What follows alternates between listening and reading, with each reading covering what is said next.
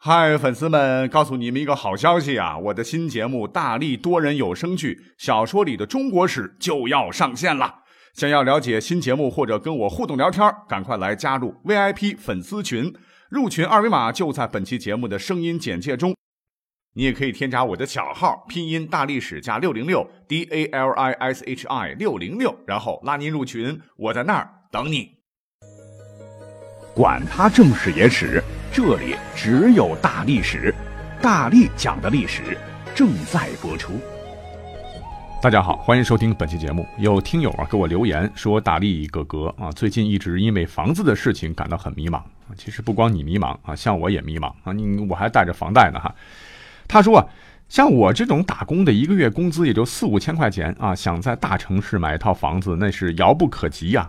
很庆幸啊，公婆挺好，老公挺好，一对儿女挺好的。每天看到他们很欣慰。那您说，古时候和平年代没有开发商啊，您能不能讲讲平头老百姓和房子之间的事情呢？哎，其实这么说吧，没有开发商啊，呃，并不代表啊没有类似现在的房地产交易哦。你想啊，咱们国家是拥有上下五千年的历史啊，很多职业行业在历史上都能找到追溯，有很多的祖师爷，对吧？但是呢，火爆的房地产行业。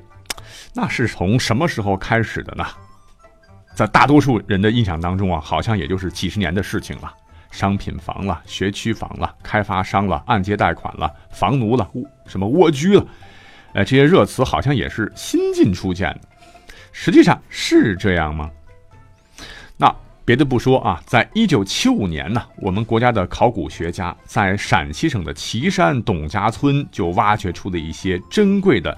周王朝时期的青铜器，那上面呢有一些铭文呢，非常珍贵啊。就说在两千九百年前的周共王三年，有个大臣唤作裘卫，用价值八十棚的一块玉章玉做的章子啊，租得一个人叫做居伯的十亩田。那各位可能不知道啊，那时候的贝壳老值钱了，可以当钱花。这个朋朋友的朋就是贝壳货币单位。哎，就相当于咱们现在人民币的元。那到了共王五年呢，裘卫啊又用自己的五亩田与邦军的四亩田相交换。哎，呃，好奇怪，怎么越交换越少了呢？那共王九年呢，这个叫做巨伯的人就拿了裘卫的一辆车子和车马的事件。裘卫呢，另外还送给这个巨卫老婆四卷帛，一种织物了。巨伯呢，就把一千三百亩的土地。和林木送给了裘卫，啊，这是明目张胆的搞这个权钱交易吗？那一千三百亩什么概念啊？就相当于这个个十百千万，就是八十六万六千六百六十六点六七平方米呀！啊，可见这个房地产啊，你得有土地啊，才能在上面盖别墅啊，盖楼房啊。据考证啊，其实呢，最早的房地产交易，也就是在这个时候，至少周朝就出现了。而且当时呢，不是用钱买，主要是靠物物交换。当然了，这两个古人啊，巨伯还有裘卫啊，这两个人就不是这个开发商和业主的关系了，而是单纯的买卖关系。啊，那如果我们说的这个开发商啊，指的是现代房地产开发企业的话，那么可以百分之百的说，啊，中国古代肯定是没有。呃，像现在这样的开发商的，因为中国古代压根儿它就没有企业呀，就没有法人呢。而且在古代呢，房地产市场是有，但是主要以二手房买卖为主啊，不是现在像什么拎包入住啊、精装修啊什么的。在古代呢，一套住房的第一代业主啊，一般呢都是自主建房。那这套住房呢，最开始一般都不是从市场上买来的，都是呢这个第一代业主自己盖的。那房子盖好以后呢？因为种种原因呢，这套房子要被卖掉了啊，就卖给了第二代业主，然后呢，再卖给第三代、第四代业主等等。当然，新业主可以翻新，可以加盖。那总的来说，从战国一直到明朝、清朝啊，中国房地产市场上这个卖来卖去的，主要都是二手房。也不存在现在我们都很熟悉的什么产权年限一说，对吧？如果我们现在自己住，好像是七十年大产权，是吧？如果是商用的话，好像更短哈，是五十年。那从唐朝到清末啊，中国呢也一直没有职业的开发商啊，你充其量呢只能说是业余的开发商啊，因为不业余也不行啊。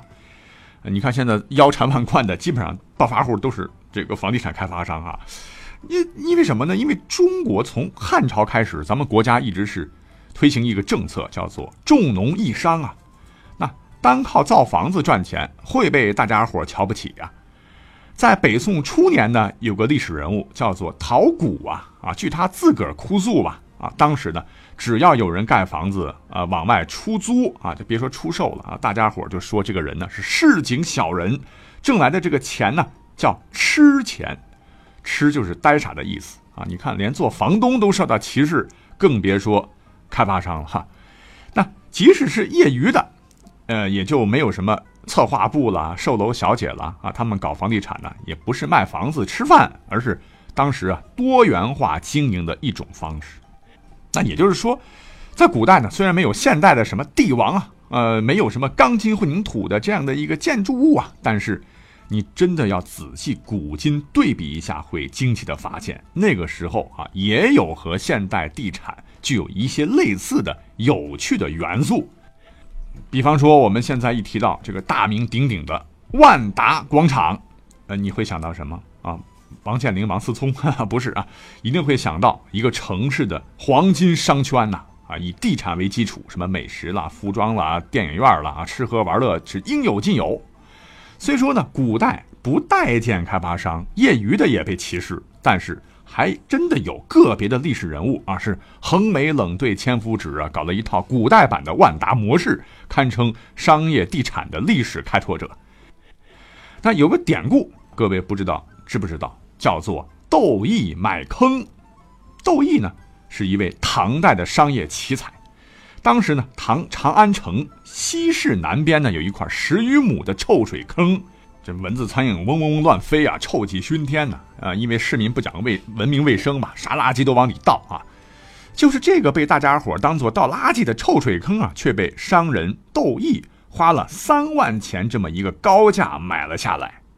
可是地买下来了，一算账啊，窦毅竟然发现啊，前期开发资金不足了。臭水坑那么大啊，你得先填埋啊。可是，一块烂地。哪有人愿意借钱给他填东西呢？啊，这不是打水漂吗？于是这个窦毅脑筋一转，哎，人家策划了一个活动啊，名字叫做“投掷健身运动大奖赛”。嘿嘿，这个规则很简单，就是在水洼地中啊立一个木杆，然后呢杆顶啊挂一面小旗儿，然后召唤小孩投掷石块，瓦片积木杆上面的小旗，如果击中的，奖给煎饼或者团子吃。那两届的小孩就争相前来投掷了啊！不到一个月，您猜怎么着？池子被迅速填满了，窦毅由此啊，还落了一个关注青少年体育运动的公益之星的美名。地皮填平了，哎，这个商业价值就有了！于是呢，就有很多人愿意贷钱给他了。精明的窦毅啊，马上开工，是建造了二十间的商铺，男装、女装、包包、餐饮、娱乐一条龙啊，通通租出去。每天坐地收银，日进房租几千钱，那这个地方也逐渐发展成为了当地著名的购物中心，并且以老板名字命名为窦家店。哎，这不就是古代版的万达广场吗？那要做古今来对比的话，那现在还有一类房子啊，现在炒的也很热，当然我觉得是不对的哈，那就是让家长们拼红了眼的学区房。那随着城市的快速发展，社会竞争的日益激烈呀，这望子成龙的家长们就为了孩子的将来是不惜付出一切，费尽心思，想让自个儿的孩子赢在起跑线上啊。于是乎呢，这个名校周边的学区房就成了家长们眼中的香饽饽。可是你以为学区房只是现在才有的吗？不，古代也有。根据西汉刘向写的一本《列女传》卷一目一篇当中就讲过这么一个大家都很熟悉的故事了。说思想家孟子父亲呢去世早，那养育他的重任呢就落到了妈妈的身上。孟子的老妈呀姓长，起初呢孟子家一开始离墓地不远，小孟子没什么可玩的，就学人家出殡的事儿啊，甚至学人家怎么哭。这妈妈心里就想啊啊这样下去对孟轲的这个成长不利，于是决定搬家。哎，我们都知道搬家可不是件小事儿啊。现在有多少家长能为了孩子的成长选择搬家呢？第一次呢搬家就搬到了集市旁边。这孟子啊好动，每逢集市啊就学别人叫卖，而且学的是有模有样。这长氏的眉头又皱紧了，再搬。可惜的这一次又没选好邻居，邻居竟然是个屠夫，给孟子提供了一个近距离学习屠宰技术的机会。这孟母二话没说，又拖着孟子踏上了换房之路。天连可见呐！最后孟母在学宫旁找了一间出租房，每到初一十五啊，官员们就出入文庙祭祀，谈的呢也都是治理国家的大事。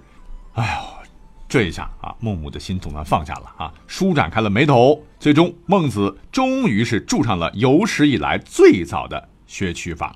这就是我们熟知的孟母三迁的故事。看看啊，跟现在的父母差不多。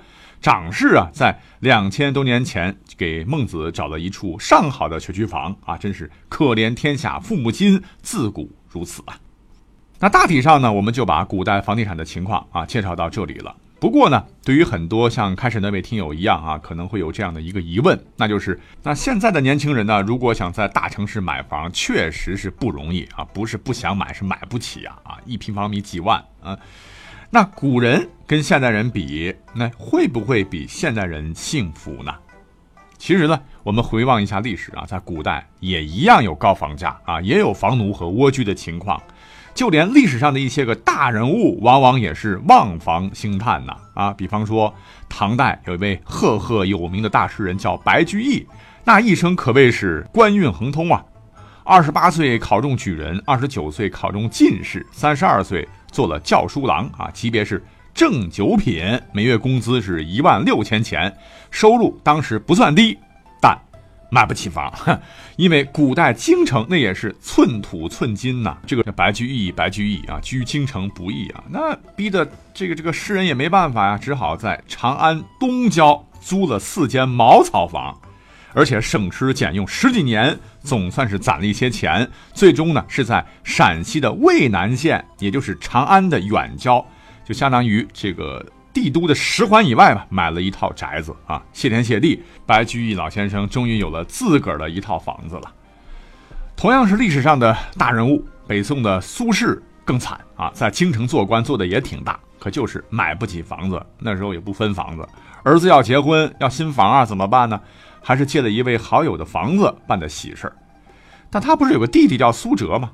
被逼的啊，为了一圆房子梦，是倾尽了毕生积蓄买地盖房，等到头发花白、背驼耳聋的时候，才成了有房一族。那据考证，哎，我们现在都熟知的这个房奴啊，其实古代也早已有之了。当年呢，在宋朝的江浙一带也出现过房奴，有个文人呢，叫做张仲文。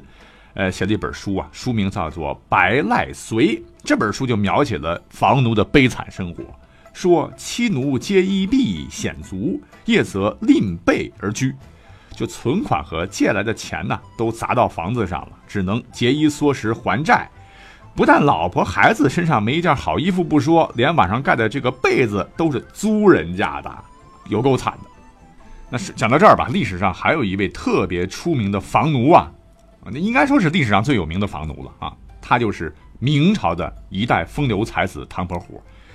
想当年明初的时候，太祖朱元璋啊，曾经要求人人有房住，可是理想很丰满，现实很骨感。那风流才子唐伯虎在当时的高房价下，竟然是不切实际买下了一个巨宅吧。然后用藏书抵押贷款啊，一辈子都在偿还巨额贷款啊，就成为了历史上最有名的房奴代表啊。由此可见，房子啊一直都是我们中国人最关心的热点，甚至是痛点啊，自古皆然。好，感谢收听本期节目，我们下期再会。